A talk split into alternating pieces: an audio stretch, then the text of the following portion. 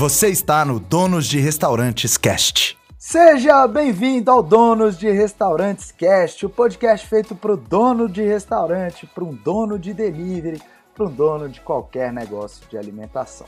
Mais uma vez eu vou trazer um convidado aqui. Dessa vez vou trazer um amigo, um amigo de infância que fez história e está fazendo história na gastronomia de Minas e também do Brasil. Chefe Djalma Victor, para os amigos aqui o Jim. Jim, prazer te trazer aqui no podcast. Obrigado por ter aceito o convite. Seja bem-vindo, meu amigo. É, dificuldade desse podcast, né? Dessa live. Enfim, Marcelo, mais uma vez, obrigado. É, eu queria agradecer a todo mundo aí que vai, vai participar, que vai ouvir depois. É, como sempre, um negócio produtivo que a gente vai fazer aqui, né? É, mas descontraído, como sempre também, né? Porque amizade é foda. Galera, um ano para conseguir trazer o Djalma aqui, cheio de compromisso. Djalma é empresário, assim como eu e assim como você. Só que o Djalma sabe fazer uma coisa que eu sei fazer muito pouco ou quase nada. Isso é a especialidade dele. Ele é um cozinheiro, um exímio cozinheiro, e eu acho que a gente vai falar bastante disso aqui hoje. Então, para começar, Jim, conta como é que começou essa história de gastronomia aí na sua vida? Então, Marcelão, é, desde pequeno, né, é, que eu ia lá para a casa da minha avó para ir mais perto do colégio. É, eu até falei que todo mundo fala que é a avó que ensina a cozinhar, mas eu aprendi um, um, pouco com a minha avó e o resto com a minha vida, né? Então, eu acho que as passagens que eu tive em vários lugares me ensinou muito também. Mas eu comecei dentro da casa da minha avó, porque minha avó tinha uma marmitaria. E hoje eu, eu posso te falar que eu sou a quinta é, geração de cozinheiros da família. Né? Espero que um dos meus filhos aí, que tem vários, sejam cozinheiros e toquem o negócio. Mas enfim, comecei lá na casa da minha avó. Minha avó tinha uma marmitaria, ajudava ela dentro da cozinha. Eu dormia na casa da minha avó para poder ir mais cedo para a escola. E porque a escola era mais perto, mais cedo, não, mais tarde, porque a escola era mais perto, eu podia dormir mais um pouco. Né? A escola começava às 7 horas da manhã, da minha casa tinha que acordar às 6 horas, da casa da minha avó podia acordar às 6 h 40 sacou? Então, comecei a morar lá por um tempo, só para poder ir mais cedo, mais tarde para a escola. E acabou que eu comecei a executar algumas coisas para ela, fazer algumas coisas dentro da cozinha dela, uma cozinha muito simples, né? Uma cozinha, como é que eu te falo? Meus professores, na verdade, compravam a marmita da minha avó, então minhas notas tinham que ser boas, né? Então não tinha jeito. Se o cara, se o cara fizesse alguma coisa comigo lá na, na escola, eu, eu que fazia a marmita dele, eu botava menos carne para ele ali, entendeu? Então.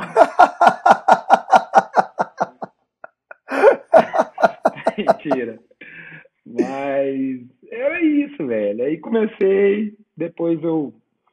É, a vida me mudou muito, né? É, a vida a vida foi me mudando, eu fui virando mais bagunceiro, tomei bomba.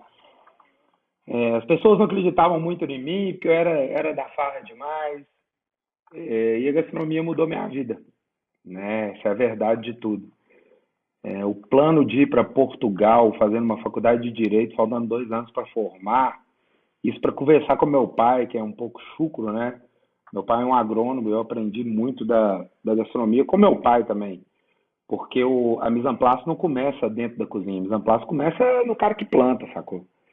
Então, ou no cara que cria o gado, o manejo do gado. Legal você tá falando isso, cara, que legal. Muito difícil as pessoas falarem sobre o que você está contando agora, Jim. Tem, já tem restaurantes que estão muito preocupados. Eu estava conversando com o Cristiano do Pobre Juan.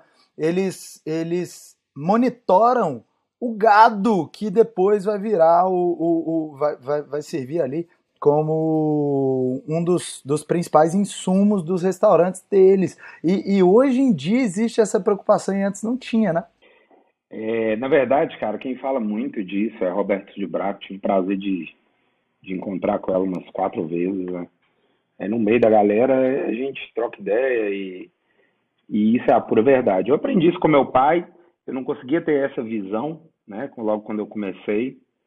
É, em Portugal, isso é muito importante para eles, porque eu me cursei em Portugal, depois eu, eu trabalhei no curso para diminuir a, o, o, valor da, da, da, mensalidade e depois fui para a Espanha. Como eu não fazia nada em Portugal, eu bebia e trabalhava, bebia, vinho, trabalhava. Então, eu virei um, um aluno fora do normal, de verdade. É...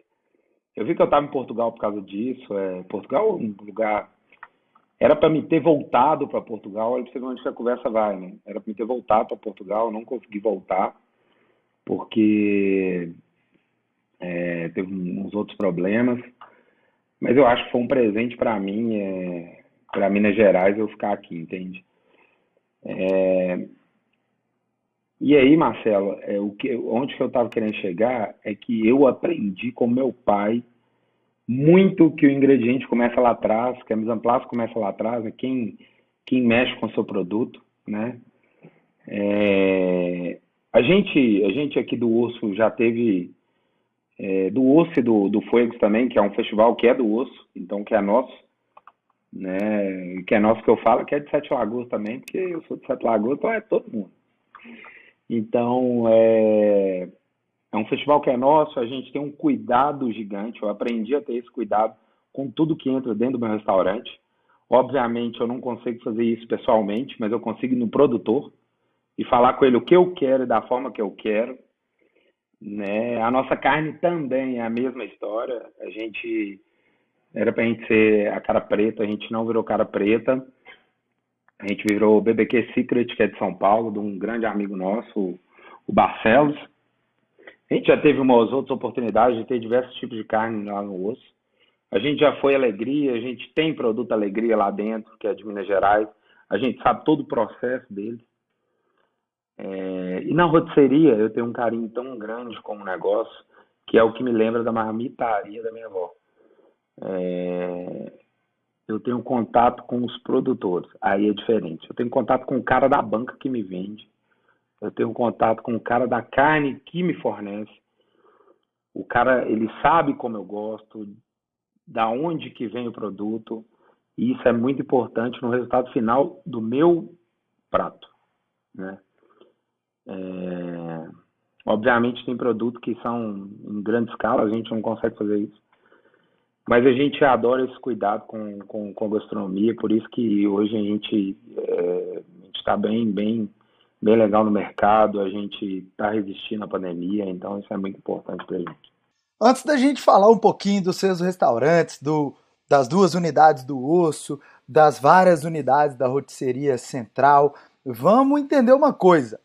Você seria um advogado, promotor ou quem sabe até um juiz aí de direito porque começou estudando direito. Como é que foi essa transição para gastronomia dentro de sua casa? Você falou que seu pai era um cara mais tradicionalista. Eu imagino que não deve ter sido assim muito fácil fazer essa transição. Conta aí pra gente. Ô, ô, ô Marcelo, e para contar pro meu pai, porque minha mãe, tudo que eu falava com minha mãe, minha mãe achava o máximo, e ela acha até hoje, ela é apoiadora master, mega cozinheira. É... E para contar pro meu pai, eu tô sem assim, mãe, vamos sair com meu pai daqui de casa, o que, que é o ambiente dele? É. Aí, velho, levando meu pai no Japinha do Juninho, você lembra? Lógico, pô. Meu pai não come nenhum peixe cru, Marcelo. Chegou lá e ficou Errou! puto. e aí tentando pedir umas frituras lá pra ele também, que tem. Aí minha mãe acabou falando Aí meu pai falou, então você vai fazer um negócio direito, a gente vai ligar pro seu padrinho em Portugal, você vai ficar na casa dele. Que legal. Meu padrinho é, é o reitor da faculdade. É, o curso não é dentro de uma faculdade, mas acabou que eu fui e meu pai é super feliz com isso hoje. É, até porque eu consigo visualizar o serviço que meu pai faz, assim, né? A competência que ele tem para trabalhar e para me mostrar o ingrediente certo também, isso foi fundamental. Que incrível, cara! E de lá para cá você construiu muita coisa. Você, você, fez então o seu estudo de gastronomia foi na Europa. Você contou pra gente que você trabalhou também um pouco na Europa e depois você veio para o Brasil, trabalhou em alguns outros lugares, outros estados, não é verdade? Velho, para falar a verdade, velho, eu, eu, não, eu não sei a quantidade de lugar que eu trabalhei.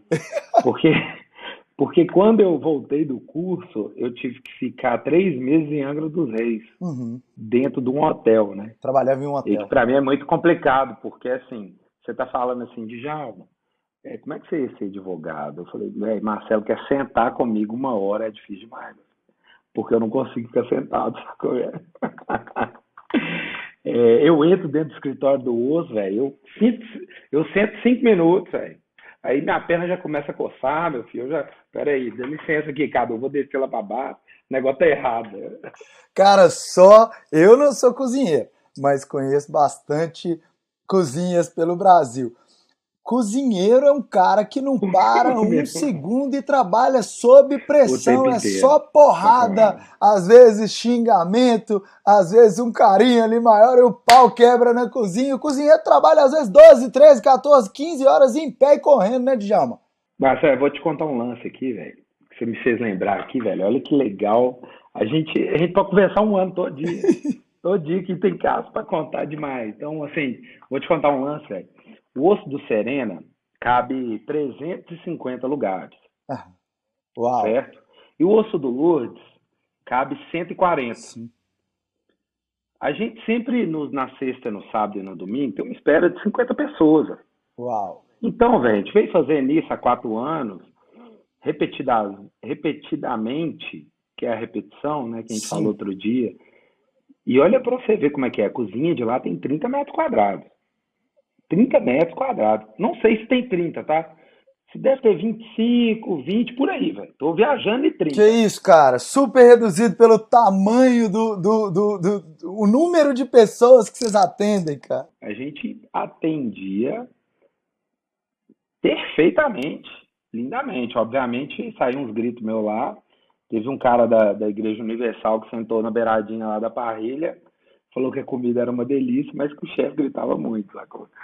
Então, isso no primeiro ano de osso, até botar pra funcionar, velho, é porrada atrás de porrada, velho. Então, assim, aí beleza. O osso funcionava, velho, numa cozinha de 30 metros, onde que a boqueta fica no meio entre a parrilha e a cozinha.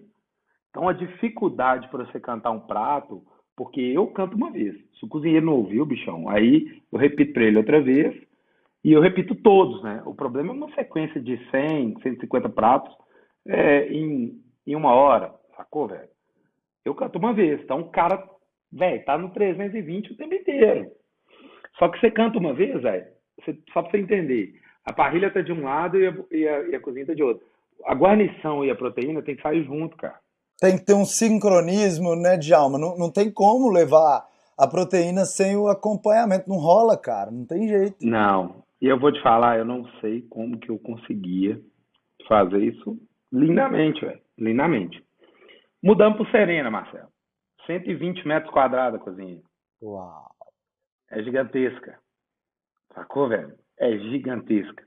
Três, quatro vezes maior do que a outra cozinha. A parrilha no Serena tem uma tonelada e meia. Ela teve que entrar de muque lá em cima.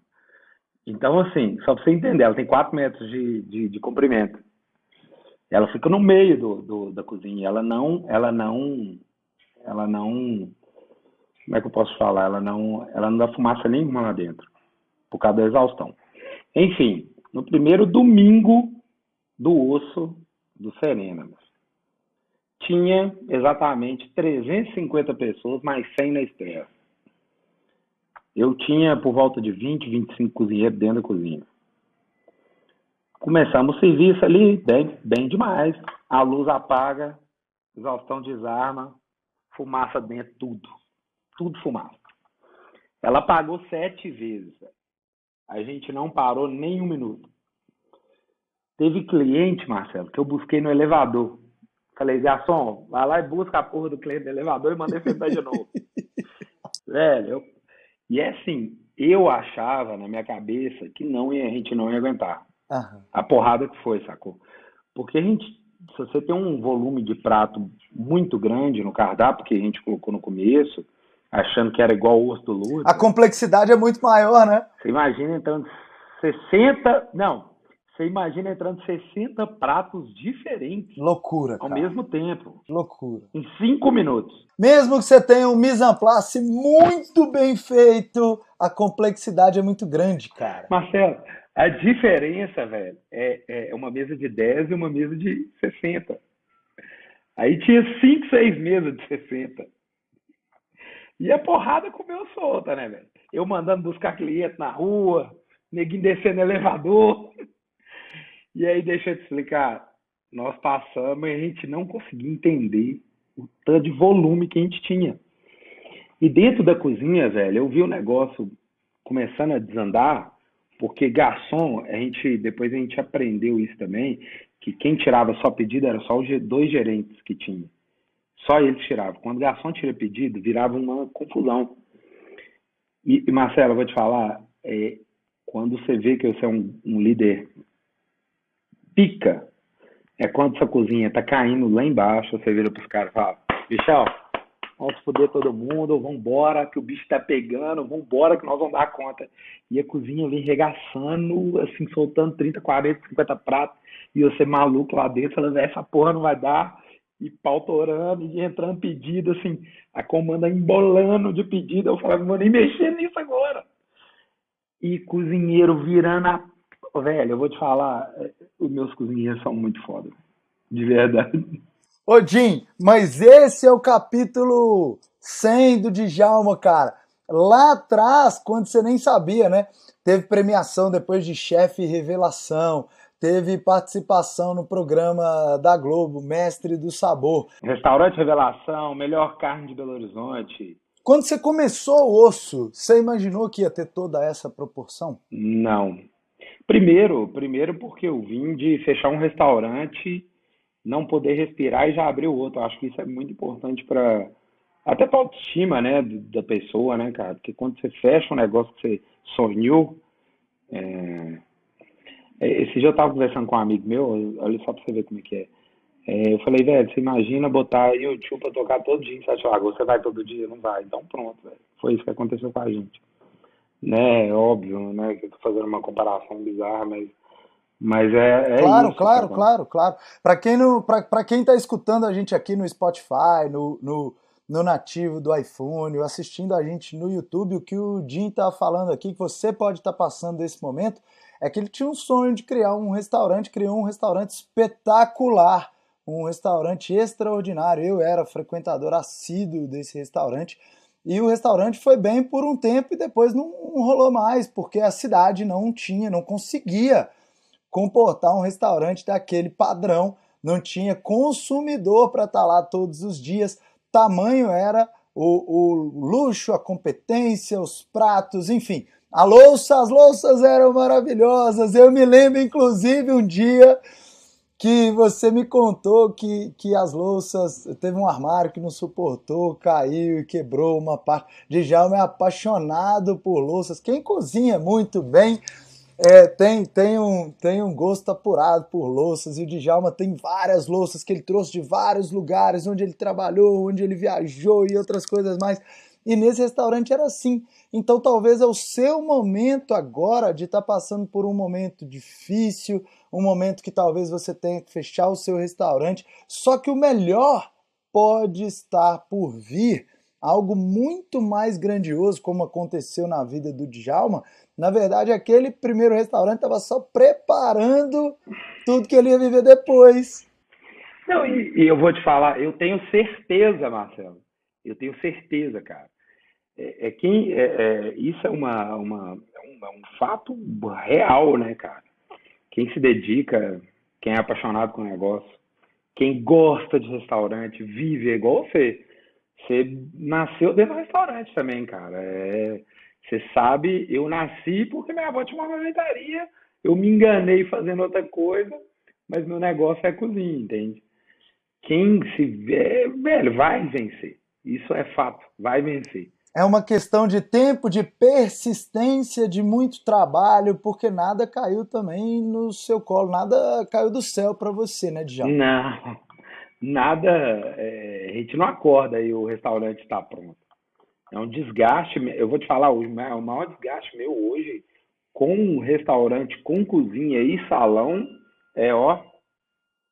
E aonde que tá, e aonde, é, e aonde que tá tudo que eu sei. Isso aqui não tem valor. É verdade. É, eu, eu, eu, falo aqui muitas vezes isso, Jim. Você pode perder material, tudo que você tem, tudo. Tem grandes empresários no Brasil que quebraram duas, três, quatro, cinco, seis vezes até que eles tiveram ápice, porque o conhecimento, a sabedoria, o, o, o, toda essa vivência que você pegou durante esses anos de, de experiência, ninguém te tira mais. Eu vou te falar, a vida muda tanto, cara. Vou te explicar um, um, uma coisa que aconteceu comigo. É, um pessoal lá de Belém do Pará me consultou, me consultou é, para fazer um, um, dar uma consultoria, dar uma consultoria. Marcelo, eu, eu fui bem claro com eles. Foi, foi antes do Mestre do Sabor, antes, eu, eu tinha um osso ainda. Falei com eles, cara, eu, eu não tenho vontade da consultoria, mas eu falei, velho, vou mandar uma, um valor exorbitante para os caras lá. Que eles não vão pegar. Os caras não vão querer. Velho, vou te falar, sabe por que, que eu não dou mais consultoria? Primeiro, porque eu tenho meus negócios, eu prefiro, eu prefiro ir lá e falar com a pessoa tudo que, que eu sei. E, e ajudar a pessoa do que ir lá e meter a mão, entendeu? Porque assim, o que eu mais sei está na minha cabeça, isso ninguém vai me tirar, entendeu? É, e aí os caras me pagaram e nunca mais desapareceram. Nunca mais desapareceu. Eu já tentei contactar o cara para devolver a grana do cara. Devolver a grana do cara, eu não consigo falar com ele mais, cara. Que loucura, cara. Então, assim, o cara me pagou metade do negócio. Eu vou te falar, tem três anos isso, cara. Sacou, velho? Eu fico morrendo de dó do cara. Eu já tentei falar com ele por e-mail e pelo um grupo que não tem participante mais, sacou, velho? Então eu não consigo falar com o cara, velho. E isso me deixou muito triste, velho. É, então por isso que eu não dou consultoria mais. Eu prefiro ir lá no restaurante, o cara fala, velho, você tá fazendo isso aqui errado, isso aqui tá certo demais, continua, mete bronca. E é, um, e é uma coisa que tem que acreditar, não é só eu ir lá e falar, o cara que tem que fazer, é difícil isso, né? Se o cara não executar a missão que ele tem todos os dias, é, um consultor, cara, põe o dever de casa pro cara. Se o cara executar o dever de casa todos os dias, ele vai ter sucesso. Isso é fato. A persistência é essa aí. Sacou? Agora, se você for lá, é uma consultoria pro cara, falar, velho, não, porque eu não quero ganhar seu dinheiro, eu quero te ajudar. É uma outra história, né? Então é difícil isso, cara. Por isso que eu não dou mais. Eu prefiro ir lá e ajudar o cara mas falar, fala, velho, tá fazendo isso aqui errado, isso aqui é DG, sacou? Então, isso é mais fácil. Tipo assim, se você, Jim, o que, que eu faço nisso aqui? Eu vou te falar na hora, velho. Eu não tenho problema com isso. Jim, eu preciso de uma receita de tal coisa, eu vou te dar. E eu te garanto, velho, a sua receita vai ficar diferente da minha, nós usando os mesmos ingredientes. Verdade, também falo isso sempre. Reproduzir exatamente igual que a gente tem, é, é, é, muito difícil. Tem, tem clima diferente, tem forno diferente, tem, enfim, formas de fazer diferentes. Sim, sim. Exato. A mão é mais úmida, a outra é mais seca. Cara. Jim, hoje são seis, são seis restaurantes hoje que você me contou, não é verdade? Seis, inclusive, cara. Sábado eu vou para Manaus. Lá tá de boa, a onda já, já, já, lá já tá azul já, né? Então, assim, eu vou lá em Manaus dar um pulinho lá, porque meu subchefe tá lá e já tem uns, uns, quatro meses que eu não vou lá. Eu vou lá no sábado. É, vou ver como é que é um botequinho, velho. É um botequinho, mas que funciona pra caramba. Algum dia eu vou lá conhecer esse, esse, esse botequinho, Jim. Eu tenho um convite lá do meu amigo que é presidente da Brasel, que é o Fábio. E há muito tempo ele me convida, mas com essa pandemia eu não consegui, eu não conheço Manaus ainda. E eu vou te falar, eu estou apaixonado com Manaus. É legal a cidade? Apaixonado, cara. Cara, é, é uma coisa que você entra, você arrepia na cidade, é, a, a, a fauna é diferente, sabe? As coisas são diferentes, as pessoas são diferentes. Eu tô apaixonado com Manaus, cara. É muita água pra pouca terra, sacou? Lá é uma rotisseria também, né? Lá é rotisseria. Não, assim. lá chama lá é Beppo. É, chama Beppo, é um botequinho. Beppo. Ah, tá bom, tá é... tá bom. Rotisseria, rotisseria, por enquanto, é aqui em BH. A gente vai abrir outra agora. É, acredito que em maio. Nossa, abril, maio. Próximo mês a gente abre. Lá no. É um, é um segredinho aqui, né? Agora já não é mais. Mas é lá no Santa Teresa. O lugar é incrível, é minha cara, velho. São duas portas, uma casa antiga, a cozinha vai ficar virada pra rua. Então, Que incrível, cara. vocês vão entender o que, que eu vou arrumar lá. Ah, claro que vai ser sucesso mais uma vez, cara. Claro que vai. A gente vai mexer com bastante carne, né? Diferente do que a gente faz nas outras roteiristas, apesar que a gente passa tudo na brasa. É, basicamente a gente passa, a gente cozinha feijão na brasa, arroz, a gente finaliza tudo na brasa ali, né? Então a gente vai fazer mexer mais com carne lá. Vai ser um negócio muito legal. A gente vai ter um sanduíche muito foda. A galera vai curtir demais. Vai tomar uma aí comer. Eu vou lá conhecer, bater um papo com você e tomar uma cerveja também.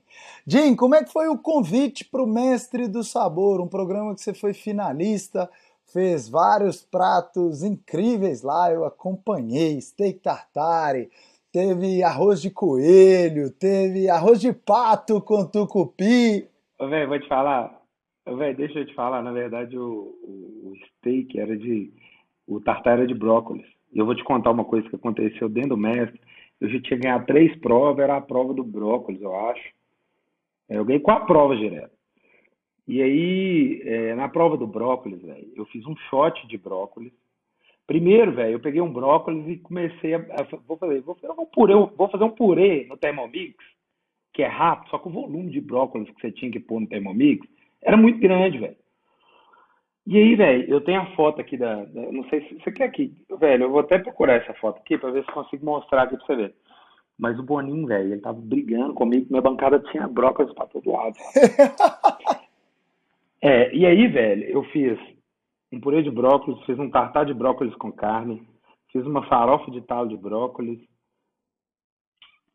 e fiz um shot de brócolis, que era uma entrada. Brócolis com cachaça. Era um copinho assim, ó. Brócolis com cachaça. A entrada era um brócolis com cachaça. Só que o volume de purê que eu fiz, Marcelo, era muito grande. E eu não tinha onde que pôr, velho. Eu, se eu falei, eu falei, velho, se eu sair daqui agora, eu, eu vou demorar pra voltar, porque você podia ir direto no, nos negócios e pegar o que você queria.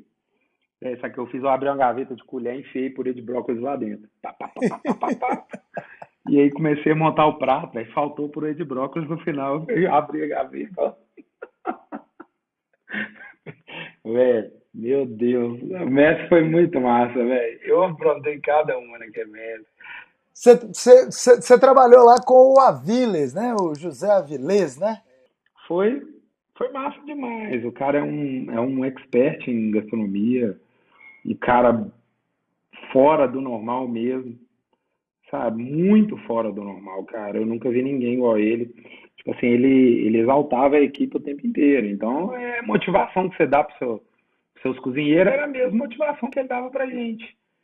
Né? Então, isso ajudou a gente demais, Marcelo, demais. Eu vou achar que é a foto do brócolis, pode ir falando aí que eu vou só achar essa foto do brócolis. Achei. Olha aqui. Mostra aí, mostra aí pra gente, mostra aí. Olha isso aqui, velho. Olha aqui. Isso é uma câmera que de isso, cima. cara?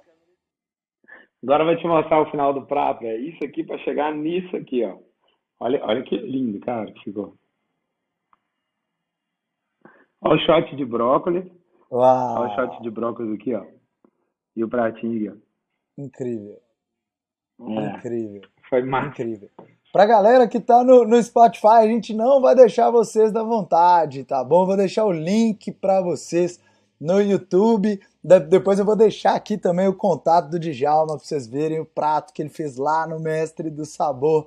Então, no final, da- na hora que a gente estiver caminhando aqui pro final, eu vou explicar o que, que você vai fazer para ver essa foto do do steak tartar. Não era um steak tartar, era um tartare de brócolis, então. Ó, né, purê de brócolis.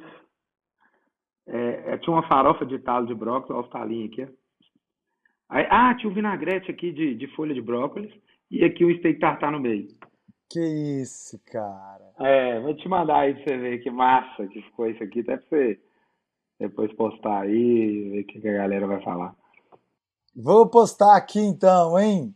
Vou postar aqui então, e aí todo mundo vai conseguir ver o prato do Djalma. E esse, na, e esse, na verdade, não foi o, o, o- grande pratão, não, né, velho? Na verdade, eu acho que o que abalou mesmo a galera lá foi o, o cassoulet de polvo que eu fiz lá, velho. Que, velho, eu tava fazendo tanta coisa ao mesmo tempo. você tem 60 minutos para fazer as coisas, né, velho? E aí, velho, eu fui. Eu fui. Eu fui cozinhar um polvo, cara. Normalmente cozinha 15 minutos só para pressão. Marcelo, eu me passei do tempo. Meu polvo tinha 40 minutos de panela de pressão, velho. Nossa. Velho, na hora que eu peguei ele no, no. Na hora que eu. Te mandei a foto aí. Na hora que eu peguei ele no, com, com o pegador, ele caiu, só. Ele caiu. Ele tava desmanchando. Aí o que, que eu fiz? É, é o que eu falo com você, velho. Se você, você pode errar, mas você, tem, você não pode mostrar para ninguém que você errou. Meu filho, eu esquentei uma panela no máximo e tostei esse povo todo por fora, velho. Que por dentro ele tava desmanchando, velho. Com manteiga, alho e limão, velho. Velho, o Claude comeu, velho. E não parava de comer o negócio, não. E aí, eu fiz com feijão, velho. Eu fiz isso com feijão, velho. O que que eu vou fazer? O polvo é muito textura, né, cara? O que que eu vou fazer com esse polvo desmanchando, eu cara? com feijão, velho. Porque é um caçulé, né? Feijão, um caldão de feijão. Só que eu usei um feijão do Pará. Que é um feijão pequenininho, velho. Eu usei um pouquinho de tinta de lula. Ficou tudo preto, velho. Tudo preto. Preto, preto, preto. Né? Polvo com lula ia ser foda. Aí foi esse aqui, ó. Olha lá. Aham. Tinha uma cavaquinha aqui também, agora que eu tô lembrando, mas isso foi lá. Foi massa. Claude pirou com isso aqui, velho. Claude pirou com isso aqui.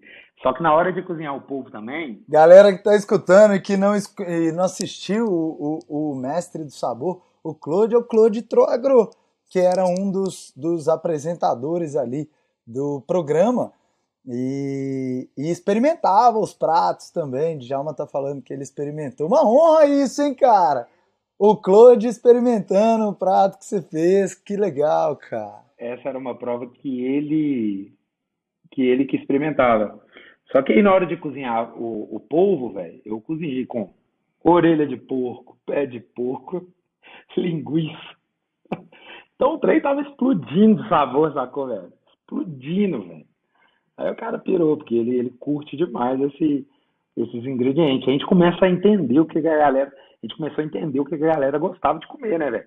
O negócio do Claude era pimenta e acidez. Pimenta e acidez. Eu já espantava na pimenta e na acidez para ele, ele adorava. Mas é isso. Com relação a como eu entrei lá, velho, lá no mestre, é, foi uma ligação que eu tive. É, e aí, no caminho do aeroporto, no caminho do avião ali, o Filipão estava no mesmo voo que eu. É, Filipão e Diegão levando ingrediente para fazer lá na hora, e eu comprando pão de queijo no final, porque eu não tinha ingrediente. É, falei, ah, vou fazer um pão de queijo lá para esse povo lá, eles vão gostar, tenho certeza. E chegou lá, não tinha que levar ingrediente, era só assinar um contrato. Depois a gente voltou e já foi porrada. Eu fui o segundo, segundo último a ser escolhido. É... Foi muito massa, cara. Eu, eu tenho. É, é, é... Não, eu, olha, agora que eu lembrei do negócio, cara, eu lembrei do negócio aqui, cara.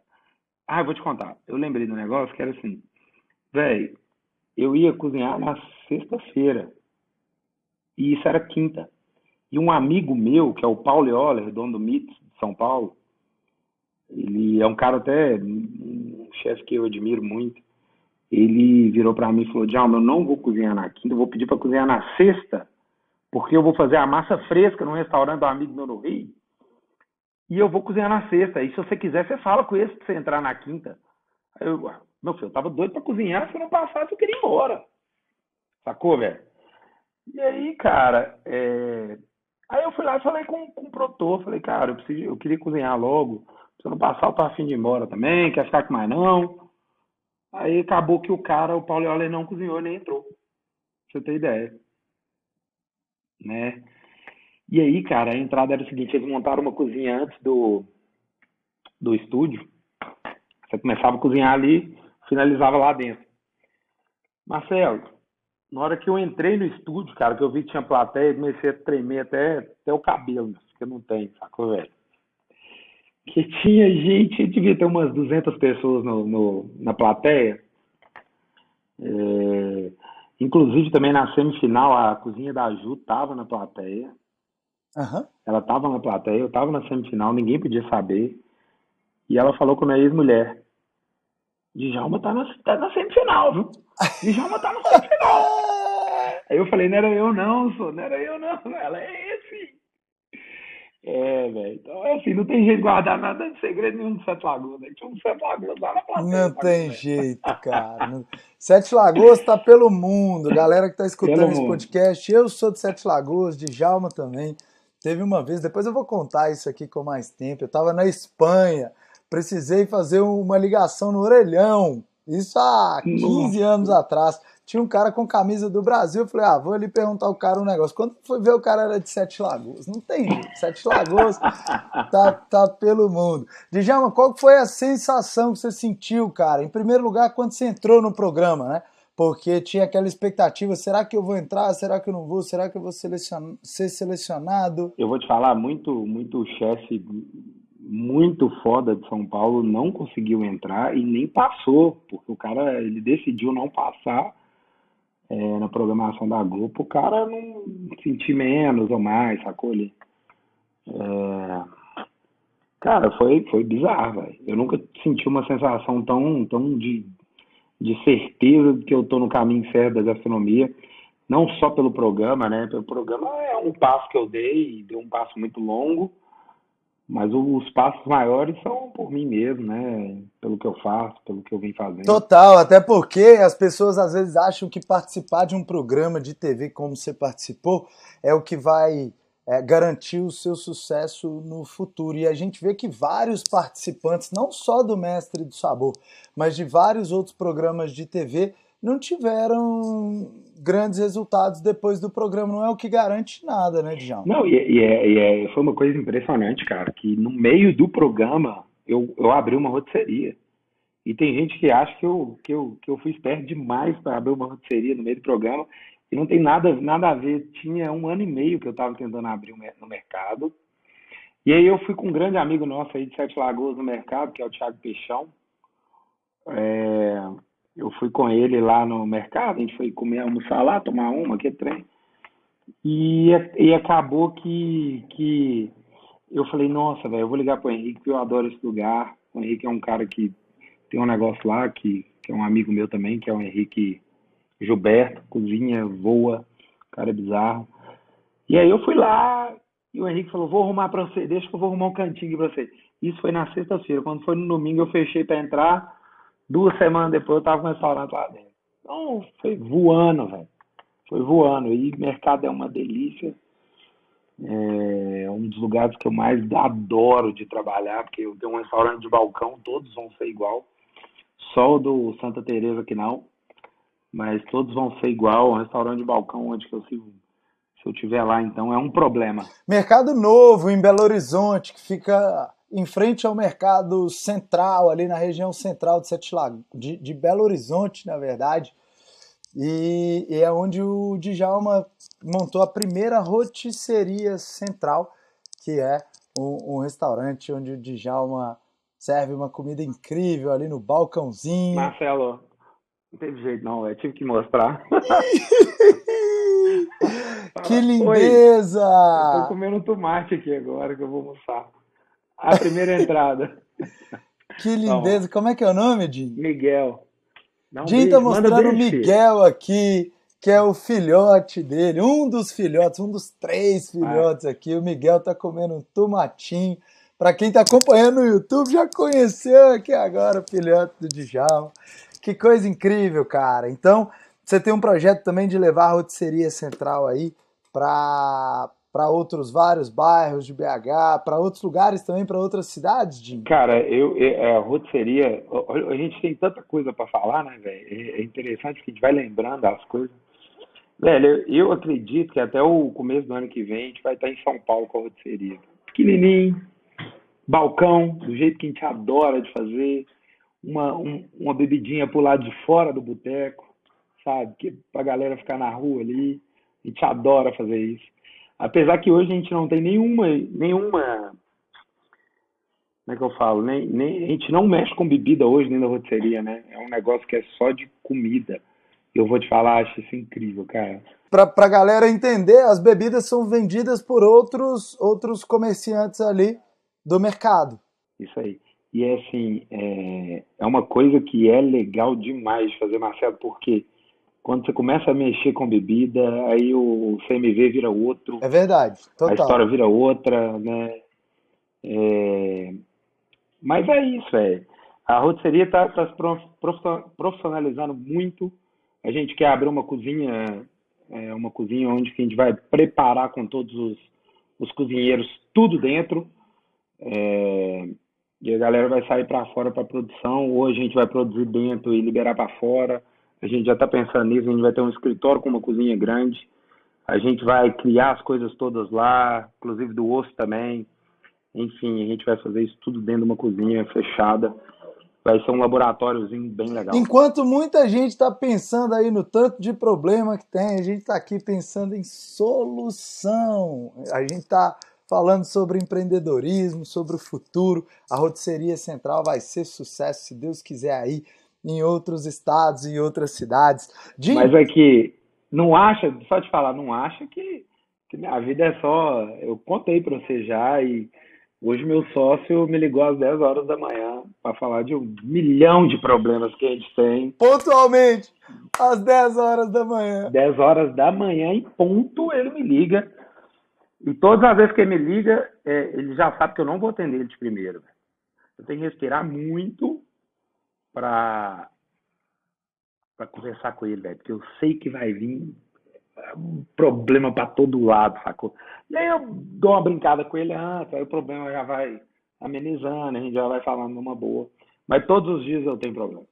O cara que é empresário tem que ser apaixonado por resolver problema senão ele não consegue segurar esse rojão, né? É isso aí. Jim, a gente tá caminhando aqui pro final desse podcast, cara. Mais uma vez passou voando aqui o nosso tempo, tantas histórias, tantas tantos casos aí que são incríveis que você contou pra gente. Como você contou também, dá pra gente gravar mais três podcasts aí. Com certeza eu vou te convidar. É para voltar. Pelo amor de Deus, não demora um ano para voltar, não. Esse é o primeiro, né? Então, o primeiro. para que a gente possa falar muito, trocar muita ideia aqui, para quem está nos escutando, para que as pessoas possam pegar os insights, para que elas possam entender o momento de vida delas e que a gente possa contribuir com elas também. Jim, como é que as pessoas te encontram? Como é que elas é, encontram os seus restaurantes? Fala aí no Instagram como é que funciona. Conta aí pra gente como é que as pessoas te encontram. Na verdade, o meu Instagram é Djalma Victor, né? Se você jogar lá, já vai cair. O seu não né? tem erro, tem aquele selinho verificado lá, então todo mundo botou Djalma Victor. vai aparecer o chefe. Vai aparecer, não tem jeito.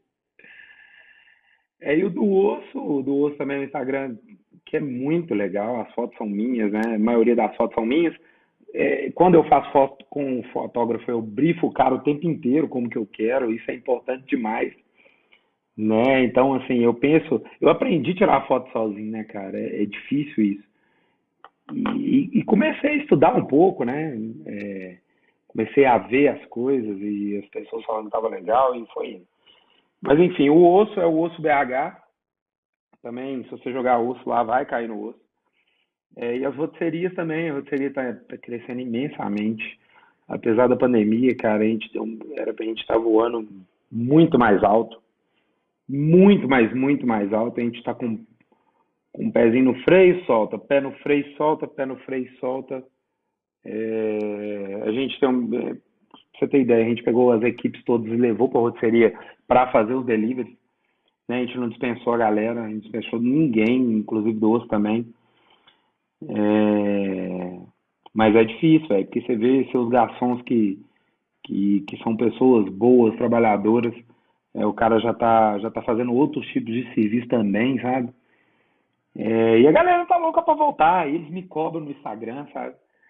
É, e é isso. Então, osso, ponto, osso, osso BH, Rotisseria Central, é, Djalma Victor, é, qualquer um aí que entrar vai ser massa demais. Os Instagram estão incríveis. Tá aí, então, chefe Djalma Victor. Djalma, muito obrigado pelo seu tempo. Não, velho, não acabou, não. Muito obrigado pela sua contribuição. Eu espero, galera, você que escutou até o final, dá um print aí, marca o chefe Djalma, marca aqui também donos de restaurantes. A gente quer saber que você escutou o nosso podcast aqui, a gente quer saber qual foi a maior sacada que você teve. Isso para a gente aqui é muito importante, porque o podcast é muito legal, mas a gente fica aqui solitário dentro de um estúdio agora, que tem o distanciamento central. O Djalma está na casa dele, eu estou aqui na minha casa, sendo monitorado pela minha equipe aqui. O Will está nos ajudando aqui com o podcast, mas para a gente é muito importante saber o que você achou. Então dá um print aí, coloca lá no Instagram, marca a gente. Marcelão, depois também, velho, vamos combinar da gente fazer uma live, da galera fazer perguntas e a gente responder a isso. Isso ajuda demais as dúvidas da galera, né? Isso é bom, importante, cara. A gente vai fazer aí, aí você aproveita e, e cozinha alguma coisa aí, que eu vou fazer essa live da sua casa. Pode deixar comigo, então vamos nessa. E para você que ficou até agora, eu te vejo no topo. Valeu!